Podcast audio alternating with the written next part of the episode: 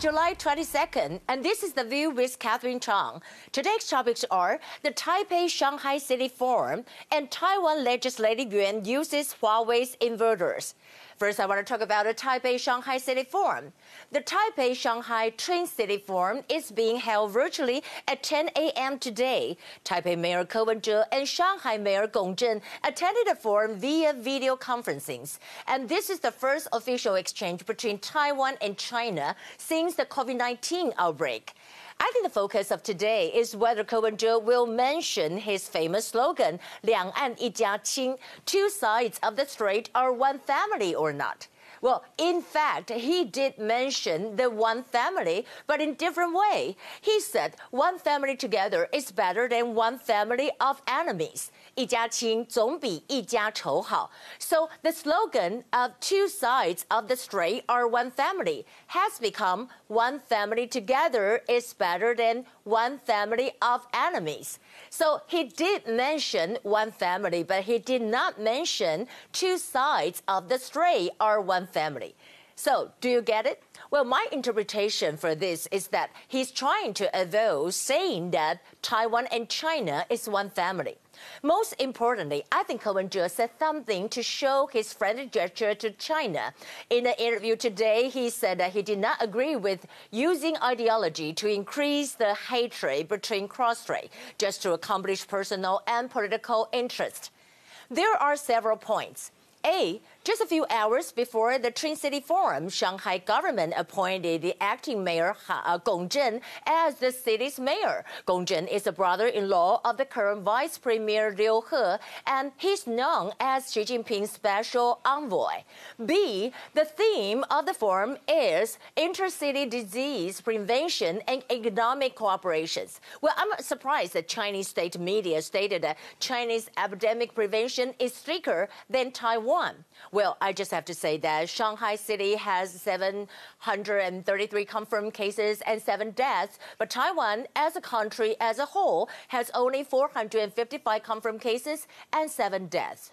I have no idea why they said that China did better than Taiwan. C. Um, there was a saying that the, uh, the Twin City Forum might replace the Guogong Luntan, KMT Communist Forum. Why? One of the reasons is because the new chairman of the KMT, Jiang Qichen, refused to discuss the 92 consensus. So China is looking for someone who will be more responsive to their position. And they think it might be Ko Wen-je. But Ko Wen-je said that he didn't think too much about it. Seems that he's trying to keep a low profile. In my opinion, Ko Wen-je has to strike a balance between Taiwan and China. China does agree, you know, uh, with this uh, position of whose two sides of the straits are one family, but the Taiwanese people don't. Well, Mayor Ke has to present a clear China policy. Otherwise, there's no way for him to run for the presidential elections in 2024. Second issue I want to talk about is Taiwan Legislative Yuan uses Huawei solar inverters.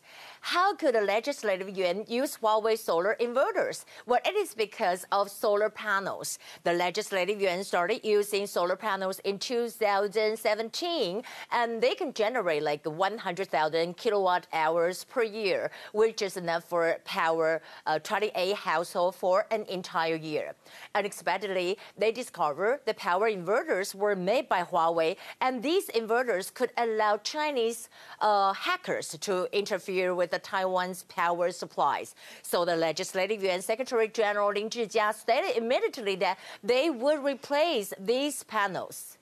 Here are the top stories. Today we have zero confirmed cases. Talking about a Hong Kong issue, Hong Kong protesters gathered on July 21st to mark the first anniversary of Yuen Long attack.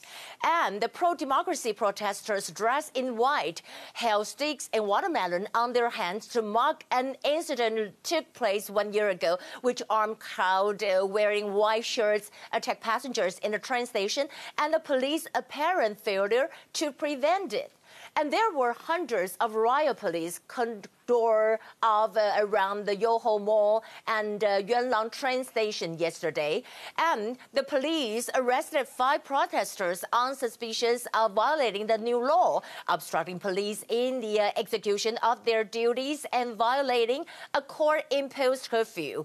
Also, the officers fined 79 people for social distancing violations. Among the five protesters, one of them was a Democratic Party lawmaker, Ted.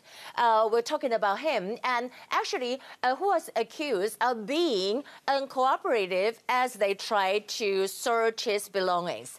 As relations between UK and China have continued to sour on multiple fronts, and U.S. Secretary of State Mike Pompeo arrived in London ahead of the meeting with Boris Johnson. A Downing Street spokesman said that did discuss global security and foreign policy issues, including China's actions in Hong Kong and Xinjiang. Pompeo praised UK for getting tough on China attack. He talked to the UK Foreign Secretary Dominic Raab, and Pompeo said that you've made a sovereign decision to ban Huawei from future 5G networks. You've joined other free nations to condemn China's broken promises on the side of the British treaty. According to the source, Pompeo was also planning to meet the pro-democracy activist Nathan Law, Luo Guancong, who recently fled Hong Kong, and the former governor of Hong Kong Law, Chris Patten, Peng Dingkang.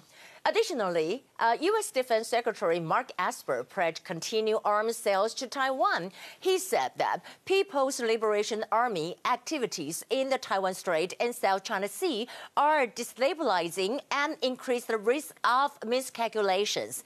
We will continue arms sales to Taiwan and carrying out freedom of navigation exercise in the Taiwan Strait and South China Sea unless, you know, President of Paraguay uh, revolved China to stand by Taiwan. President of Paraguay, Benitez, has publicly stated that as Taiwan was the country's only real friend, he had turned down the attempt from Beijing to convince it to switch recognition.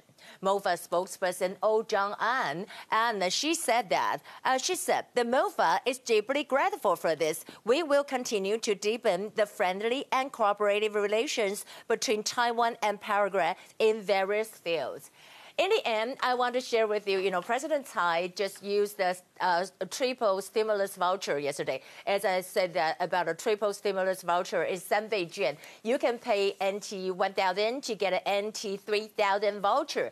You can see that this is President Tsai. She bought some delicious food in Hsinchu Market. Wow, these are all very nice, you know, rice noodle and everything like that. So these food are also the attack from Taiwan. That will be the view for today. I'm Catherine Chong. I hope you enjoyed the show. I'll see you tomorrow.